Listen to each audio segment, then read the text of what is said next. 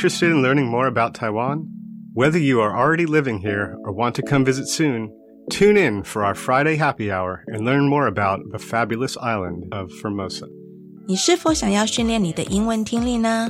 想要了解外国朋友们在台湾都做什么样的工作和怎么丰富他们的生活吗？You've come to the right place. Tune in each and every Friday from 5:20 p.m. to 6 p.m. with me, your host Beverly. 每个礼拜五的下午五点二十分到下午六点，欢迎收听国立教育广播电台的 Friday Happy Hour in Formosa。我是主持人 Beverly。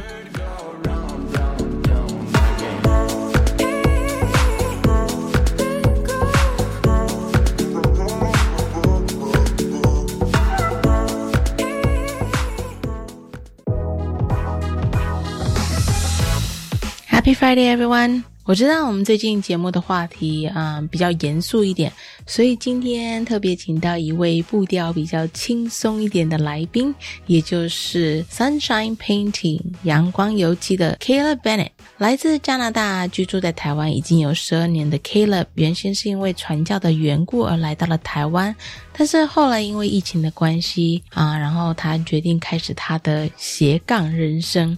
刚开始，他是在一间精酿酒吧里面当起了 bartender，但是后来因为台湾疫情开始第三级的时候，大家都没有办法外出，所以他决定做起了 Uber E 的司机。大家可以想象吗？几个 Uber E 的司机在红绿灯前停了下来，然后他们互相左看看右看看的，竟然发觉其中一个骑着 GoGo 的司机是一个金发碧眼的外国朋友。但是后来，Caleb 因为做 Uber E 工作不稳定的关系，所以他又继续演化他的斜杠人生。他开始做他自己青少年时代在加拿大的本行，做起了粉刷油漆的工作，而且还开了一个公司，叫做 Sunshine Painting 阳光油漆。We've been having a lot of pretty serious topic lately. So our guest today is Caleb Bennett. Caleb's always knew that a desk job or a teaching job was not his cup of tea. So when COVID hit, he actually started a whole different career and that's evolved quite a bit since. It's going to be a great show. Let's get right to it.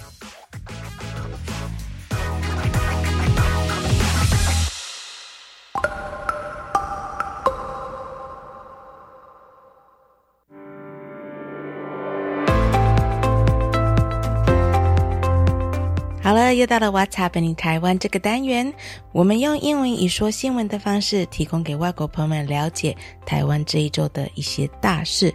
This is our new segment of the show What's Happening Taiwan. Interested in studying in Taiwan? Well, you're in luck.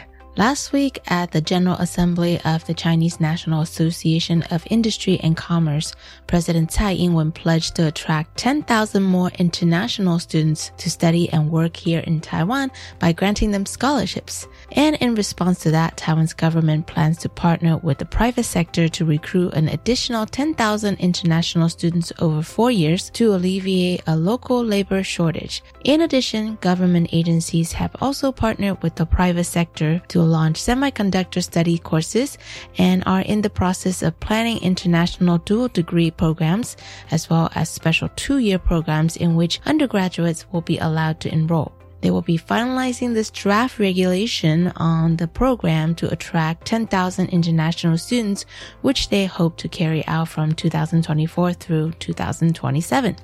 To be eligible for this scholarship, foreign students must formally agree to work in Taiwan for a certain amount of time after they graduate from college. Due to Taiwan's low birth rate, university and colleges have been facing shortfalls in the number of enrollments so if you're serious about studying in Taiwan as well as furthering your working experiences here in Taiwan, we'll be sure to update you on this new program that is about to launch.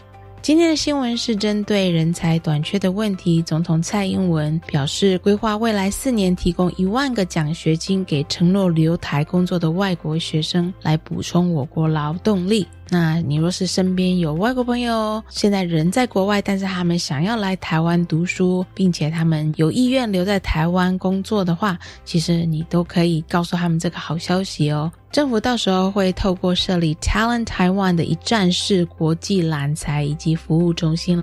That's all the news for today.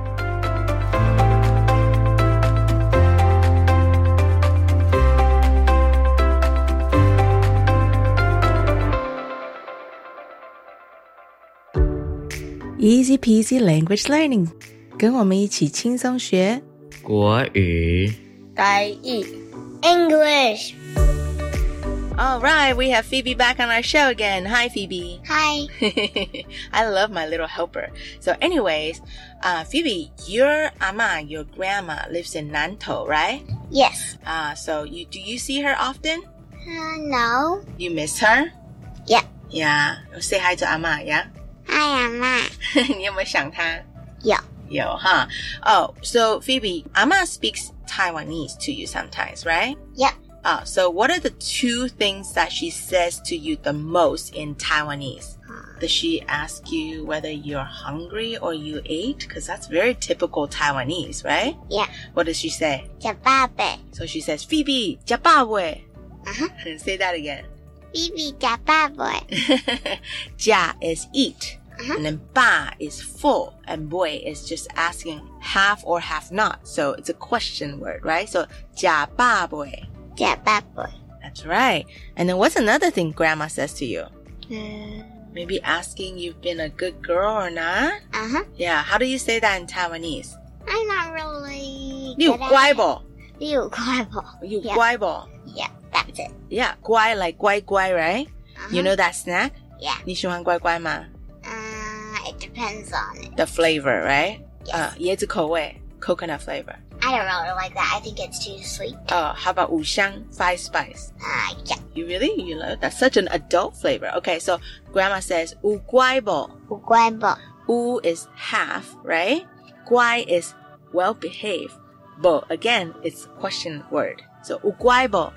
不乖不 So Phoebe, 你五乖不?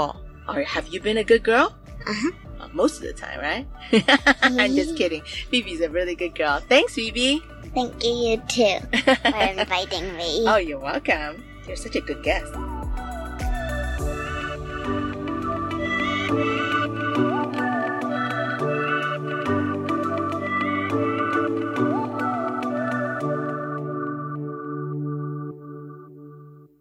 So today we're actually gonna have our guest from last week, Andrew, to play a um, song for us in our DJ segment because we ran out of time last week. Hi, this is Andrew Hall from Paca Electric. The song that I've chosen is Wigwam by Bob Dylan. This is a song that for me has stood the test of time. I always find myself coming back to it. It's similar to Wish You Were Here by Pink Floyd. I think it's a great example of how less can be more, and this is a good match to our company philosophy.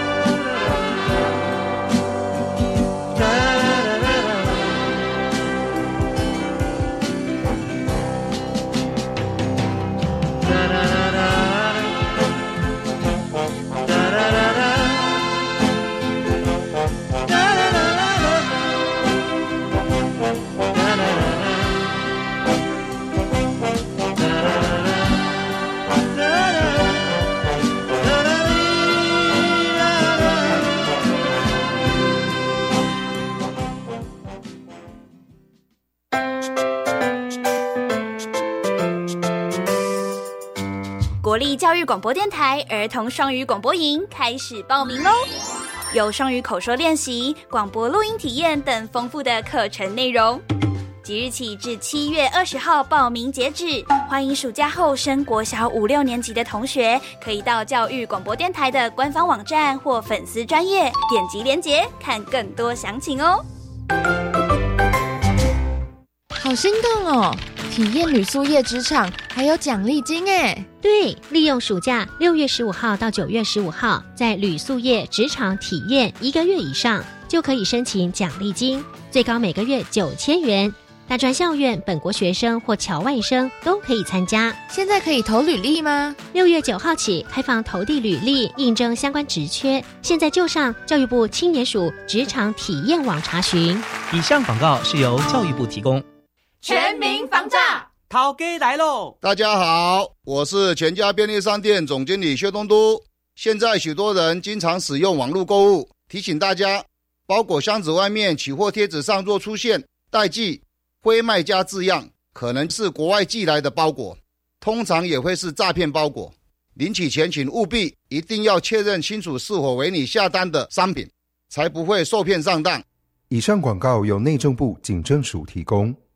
你要报名公费留学考试吗？要啊！七月十八号到八月一号网络报名哦。考试日期呢？十月七号笔试，十二月二号到三号面试。补助多少钱呢？攻读人文类最长四年，学费总额上限十二万美元；理工类最长三年，学费总额上限九万美元。另外，依照留学国城市别补助生活费，请参阅一百一十二年公费留学考试简章。以上广告是由教育部提供。这里是教育广播电台高雄分台，我们的收听频率是高平地区 FM 一零一点七，恒春地区 FM 九九点三，澎湖地区 FM 九九点一，江南地区 FM 一零七点七。欢迎您收听教育电台所制播的优质节目。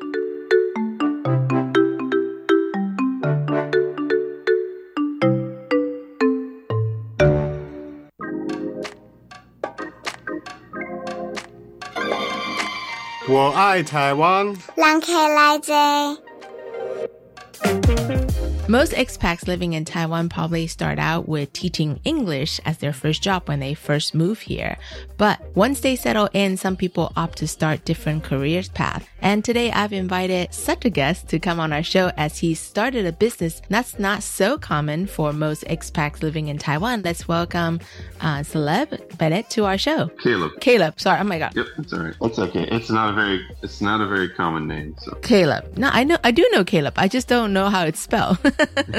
um, welcome to our show, Caleb. Hi, thank you. I'm happy to be here. Um, yeah, my name is Caleb. I'm uh, Canadian. I'm from the east coast of Canada. Um, very little tiny province called Prince Edward Island that most people don't know about, but it was the founding province of the Canadian Canada as a, as a country. So it's a very significant province. Um, yeah, I've been in Taiwan for almost 13 years now. Wow, 13 years. That's a long time. What brought you to Taiwan initially? That can be a long story, but I'll try and give it a short story.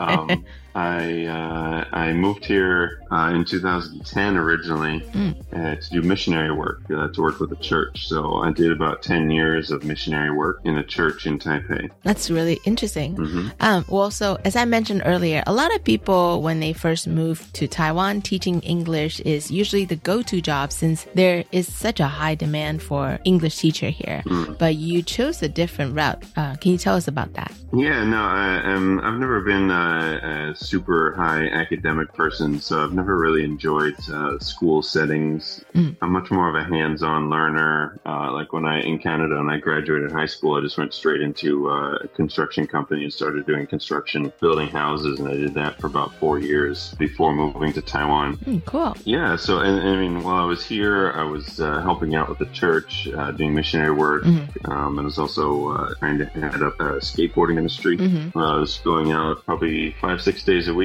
and just hanging out with skateboarders of Taipei and just letting them know that they're valued and that someone loves them and someone cares about them and that they're not just the kick to the dirt uh, rejects of the city, which most cities tend to treat skateboarders like that. So, um, yeah, and so I did that for a long time. And then uh, about four or five years ago, I decided to get a job uh, working in a bar in Taipei. So I was a Mm. bartender for about three years. And at the same time, I uh, signed up with Uber Eats and I did uh, Uber Eats food delivery for about two and a half years. That's cool. Yeah, so I was kind of doing those two jobs together at the same time. Um, I don't think I've ever got food from a Uber Eat delivery guy that's not Taiwanese.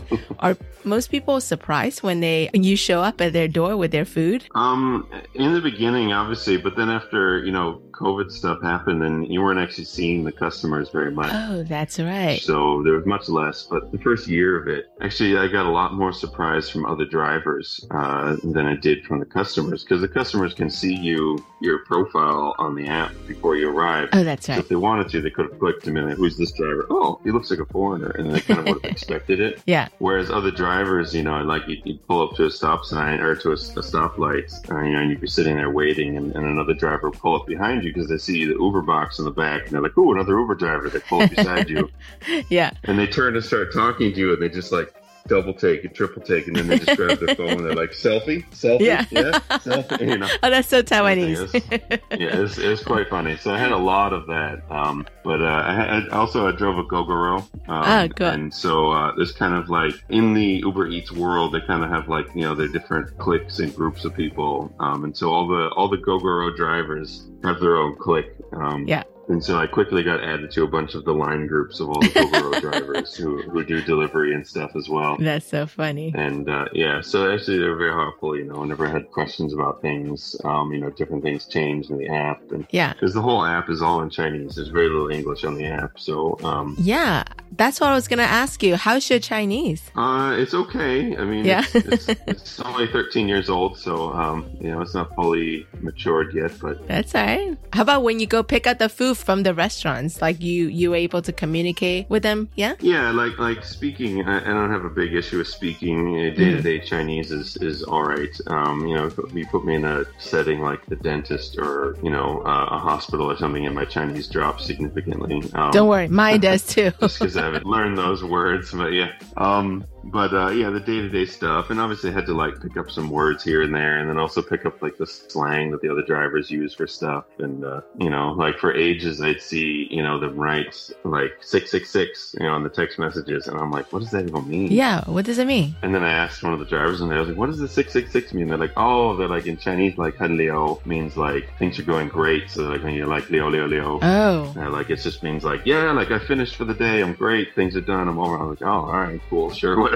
That's so interesting. yeah, there's lots of lots of different stuff like that. That's cool. Yeah. Um, another thing, I know that, you know, the bar scene here in Taipei is quite different from other cities in Taiwan. Mm. Um, since you work in the bar industry here in Taiwan, do you feel like Taiwan's bar scene is very different from your home country of Canada? Um, well, I left my home country when I was 19 years old, which is Oh. the legal drinking age. So I never actually had much bar experience in Canada. Got it. Got it. a couple bars here and there, but it was mostly just like you go to the liquor store and bring it home or bring it to your friend's house, whatever, um, kind of thing. ah, I see. Yeah, um, the bar scene in Canada was, it, it- I don't know. I mean, my, my hometown's a very small place. Mm-hmm. You know, the, the whole island only has uh, 140,000 people on it. So the capital city's only 35,000 people, Mhm. maybe about 40,000 people. Um, and so, you know, it's not like raving with people and like oozing with people. There's lots of space, there's lots of freedom to move Yeah. kind of thing. So, you know, I have the bars that I have been to, it, you know, it's just more like, you know, go with my brother out for a beer, go with a few friends out for a beer, um, you know, kind of thing. And you just, you know, buy a couple Coronas because they were like five bucks each, you know, and then, uh, you know, and then, you know, and then whoever's the designated driver gets free soft drinks all night kind of thing. Nice.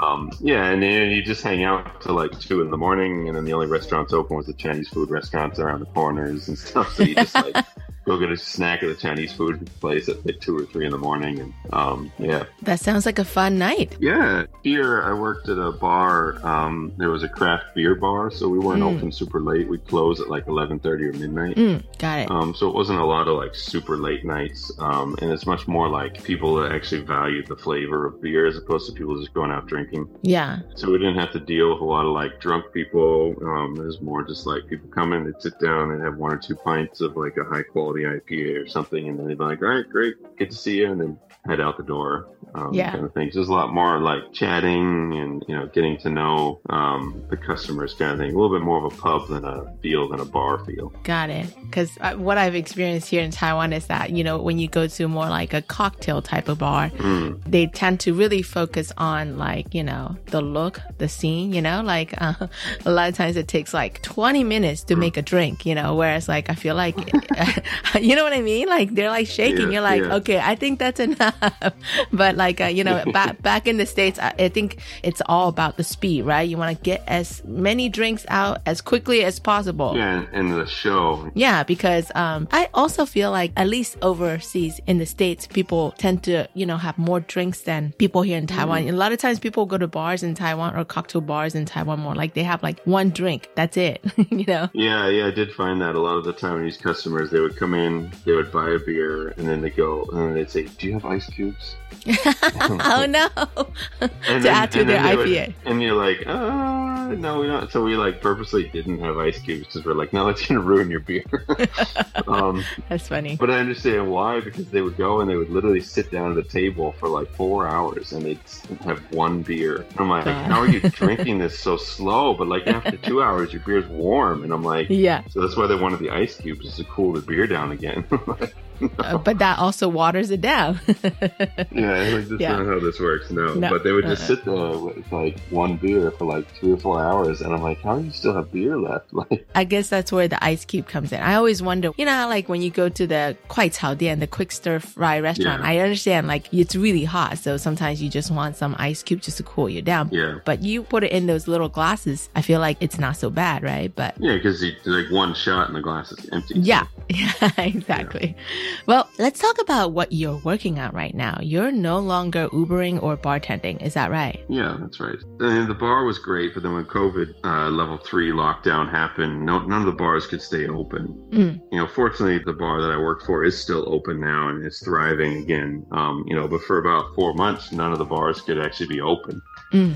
And so, you know, obviously I couldn't work there anymore. And so I just went and started doing full time Uber. And it was fantastic for those three months during the lockdown because everybody had to order. Nobody could go out and order, buy food in a restaurant. Mhm. And so, uh, Uber Eats delivery business was incredible. Mhm. I was making about 600 NT, maybe 650 NT an hour um, during that time doing Uber Eats. And so there were some drivers who were working seven days a week, like 15 hour days. They were making like 60, 70,000 A week. Oh. It was wild. Um, Yeah.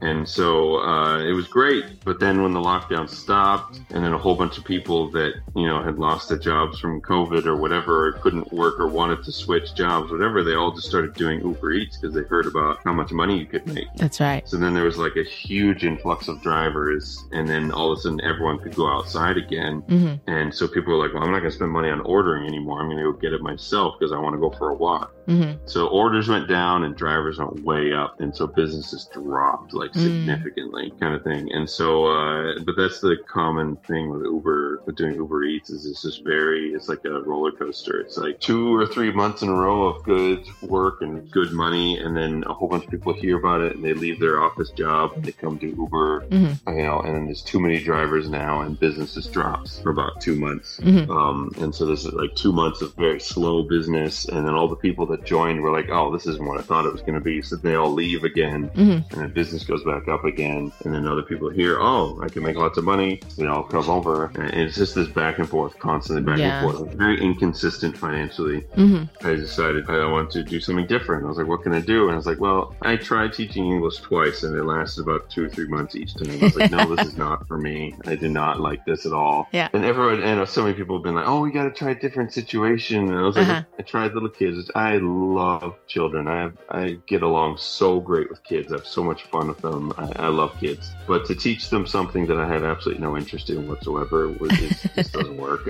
Yeah.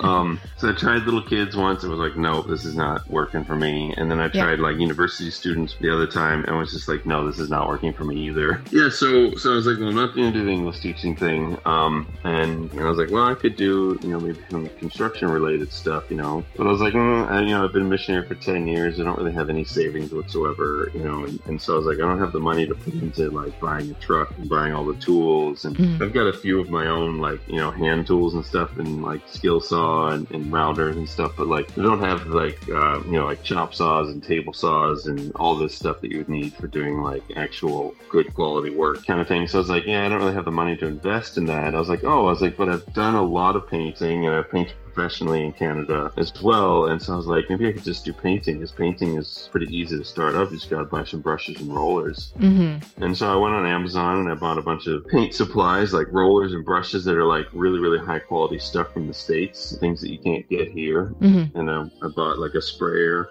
And I was like, all right, I'll just uh, start throwing up some advertisements. I'll make a Facebook page, an Instagram page, and I'll just put it out there and see if people have interest. And so I went on, you know, some foreigner group. Would there be interest in uh, having a foreigner paint your house, or is that not, or is that something nobody's looking for? And I got so much positive response from everybody, and I was like, wow, all right, cool, let's let's go for it, let's try it. um, and so December, a year and a half ago, uh, I got my first case, and I've been pretty much busy ever since. That's awesome. Yeah, it's been great. I'm shocked. I've only had maybe three Taiwanese customers. Everyone else is all foreigners. And I'm just like, wow, I'm shocked that there's uh, this many foreigners who need their house painted.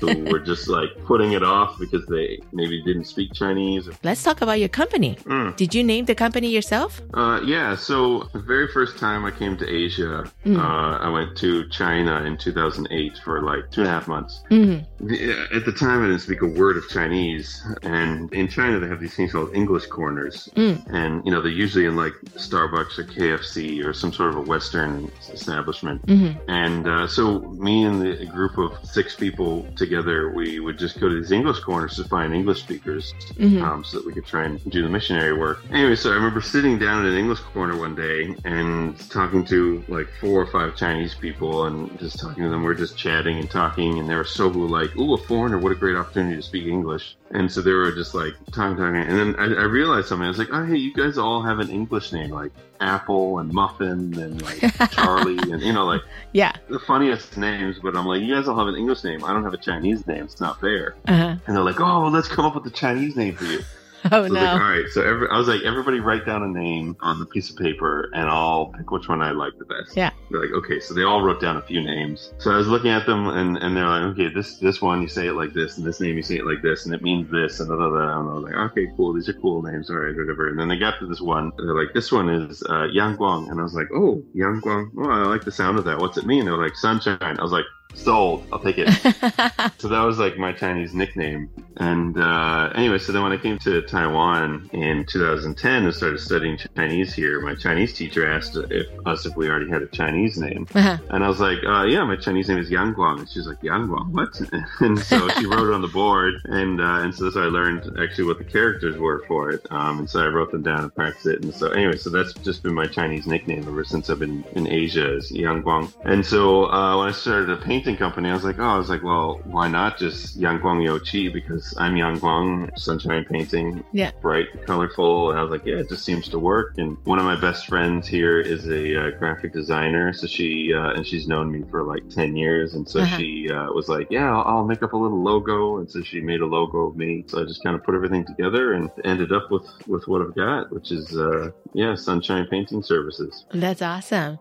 Um, so, uh, what do you think sets you and Sunshine Painting Company apart from other local painting companies? Um, I mean, I do re- believe that I bring a level of professionalism. Mhm. I try to be very clear with communication with customers. I think obviously the bilingual service, Mhm. being able to communicate with my customers in English and Chinese, you know, because I think it's great for the customers. Even if they do speak Chinese, they're like, you know what? I don't have to worry about it. I can just communicate to him in Yeah. his language, Mhm. and I know that he knows what I want, and then he can go do the rest. He can go to the paint shop and buy the paint, he can deal with the Chinese speaking side of it, kind of thing, and then they can trust that they'll get a quality job done in return as well. That's awesome. Um, you know, I've got a very good, uh, steady hand. So like my cutting in corners, um, they look great. They're, they're straight, they're smooth, and uh, and I roll the walls or spray, um, and so I don't have like the brush strokes on everything. Um, it's very common in Taiwanese walls. You don't drip on the floor everywhere. No, I put I put drop cloths down everywhere wherever I paint. Um, I cover furniture. I, I yeah. Um, I, I make sure that there's no mess. I mean, where I'm from, as a painter, if you go into someone's house and paint and then leave a mess and walk out, your company doesn't get called back again. Nope. Yep. You should leave the house better than it was originally, right? Yeah, exactly. People are paying you to make their house nicer, not to come in and make their house messier. So, I mean, for me, my mindset when I come into every job is uh, I'm being hired for a service, and you're expecting a professional job from me. Mm-hmm. And so I'm like, I want to be as professional as possible. I want to give you as high quality of work as possible. Mm-hmm. But on the other hand, I'm like, if I hired someone and they came in, when I finish the job and I look at what I've done, would I be okay with paying that person for that job? Yes or no? Mm. And if I can't say yes, then I haven't done a good enough job. That's a great attitude. Doesn't matter what kind of job you're doing. Mm. Yeah, because I think in Taiwan it's very easy because the like there's a lot of things that are cheaper here, Right. Especially like services and stuff. Mhm. And I think because of the level of quality, the cheapness just keeps getting bargained down and down and down. Because the like the the money just keeps being pushed down and down and down and bargained cheaper and cheaper and cheaper.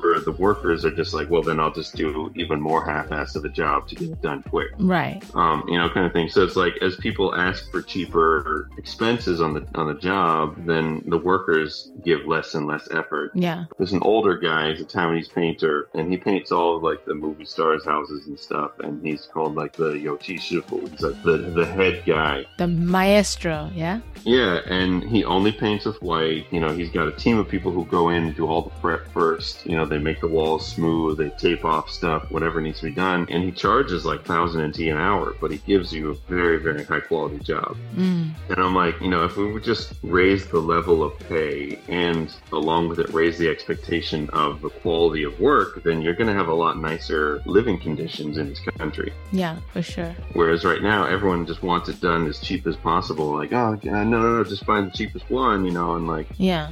you know, they're like, oh, you know, oh, 2000 a day, great, I'll take it, you know, kind of thing. Yeah. But then you've got like another two days of your own personal house cleaning to do after they're done. Right. So I actually cost myself more work by paying less money. Exactly. Well, bottom line is you get what you pay for, right? Yeah, definitely. I'm curious, how do you usually find your clientele? Do they usually come to you or do you have to advertise? Yeah, so uh, since the beginning, um, it's been a year and a half now. Um, Mhm. Since the beginning, I've just been doing Facebook and Instagram ads. Cool. And so I get, yeah, probably 70 or 80% of my work comes from that. Mhm. Or the other 20% usually comes from word of mouth. Mm, I also have a designer that I work with as well. Uh, she's fantastic. that's cool. Yeah, she's a, a lady from Holland, um, and she does uh, very, very nice design work. And uh, yeah, so she's very, very nice. Very great to work with. So, do you have any employees or are you pretty much working on projects on your own? Uh, mostly working on projects on my own, but I do uh, in maybe the end of May, beginning of Mhm. April, I started a really big job. I was painting a restaurant and uh, I Mhm. needed some extra help, so I did some interviews and I hired uh, hired an employee. And uh, yeah, so it's me and him now, and I've got another girl who works part time as well. So That's really cool. Moving up on the business ladder. You're like a boss now. yeah, yeah, it's fun.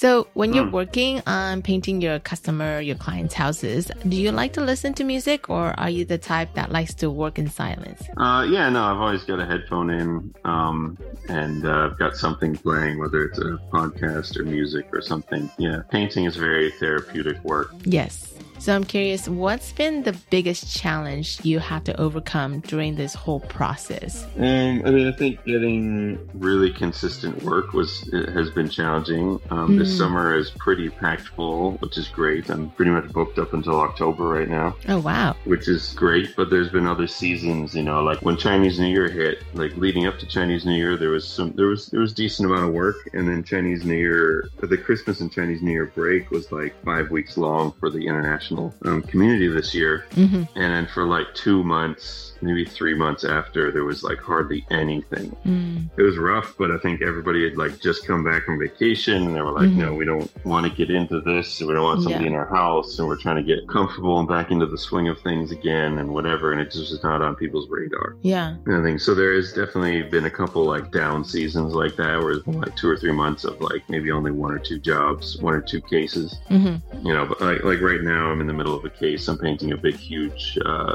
five-story house, um, and so that's basically taking a whole month, you know, kind of thing. So I've only got like one case this month. In general, you know, it's about three to four cases a month. Mm-hmm.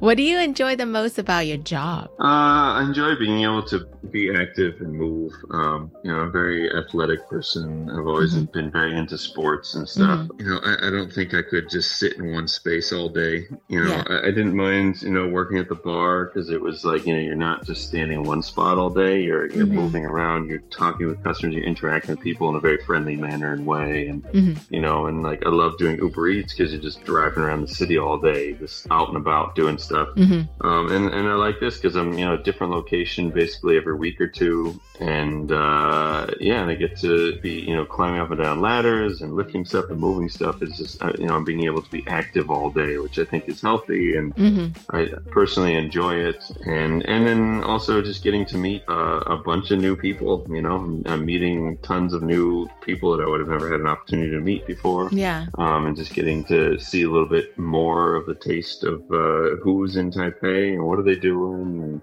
last year, uh, you know, I painted uh, a, a person's house, and uh, they, you know, they said they worked for, they made their, they worked for a company that made the uh, the glass covers for iPhone screens, kind of thing. And I'm like, and they're living in this massive, like three story house, and I'm just like, okay, didn't realize that this is that lucrative of, a jo- of, a, of a job, but great, you know, kind Yeah. of thing. Um, and you know, so it's like you know, seeing and, ex- and hearing like what other people do for work and what their Yeah. jobs are, and and see, being able to see just the different houses and stuff in Taipei, and yeah, That's cool. yeah. And so now, do you mostly only do services in the Taipei area, or do you travel to other cities and other parts of Taiwan as well? Yeah, no, I'm I'm willing to travel. I've done quite a bit of work, like in Yilan, and Mm. last summer I did uh, I did about a month of work in Hsinchu, Mm-hmm. and I also did about nine days in Kaohsiung last year. Mm. Um, I have another job coming up at the end of this summer in Kaohsiung as well. So I'm willing to travel for work. Obviously, you know, I need to bump the price up a bit because, you know, I've got travel time and I've got, you know, possibly need to have a place to stay depending on how far I'm going. You know, if it's Yilan, you know, I just drive the car down. It takes 45 minutes to an hour to get there. So it's not that big a deal. Mm-hmm. And like Hsinchu, even you know, it's about a, an hour and a half or so to get there in the morning um, from Mhm. Taipei in a car. So you know, it, it's manageable. Yeah. Definitely will be a difference in the cost as I travel outside of Taipei because I got to pay for extra gas and extra mileage and all that stuff as well. So Well, if you're interested in contacting Caleb for uh, his painting services, I'll be sure to put all his information on our website and on all our social media pages. Thank you so much for taking the time out of your busy schedule to chat with me. no, thank you. It's, I'm glad it finally worked out. I know we've been talking about this for a long time, but you've been so busy and I've been swamped. We're just taking turns getting busy. yeah, yeah. Enjoy your weekend off. Thank you. I will. You too.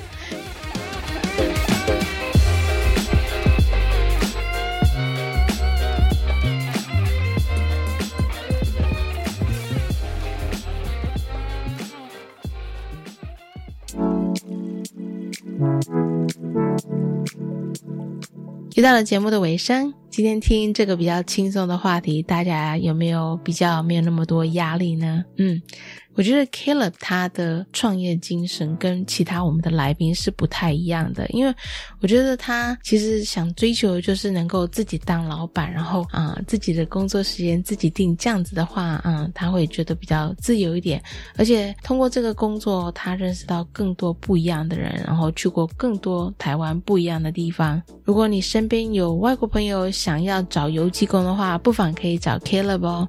我会把他所有的联络讯息放在我们的节目网站以及脸书上。I hope you enjoy today's show. Me and Caleb have been trying to arrange for this interview for weeks on end, um, but he's been so busy with his painting schedule that we finally just caught up. I think it's so interesting to hear other people doing other types of jobs that that's not typical of what most foreigners have here in Taiwan. And uh, I can only imagine the look on other Uber Eats passengers' faces when they pull up to the stoplight and they see Caleb's face. um, anyways, that's all the time we have for today's show. Thanks so much for listening to our show today. Have a great rest of this Friday and have a great weekend. And we will hopefully catch you next week. Same time, same place. 希望大家能够有个美好的周末。下礼拜五同一时间，请继续收听 Friday Happy Hour in Formosa. This is your host Beverly signing off. 再会，下礼拜见。 See you next week.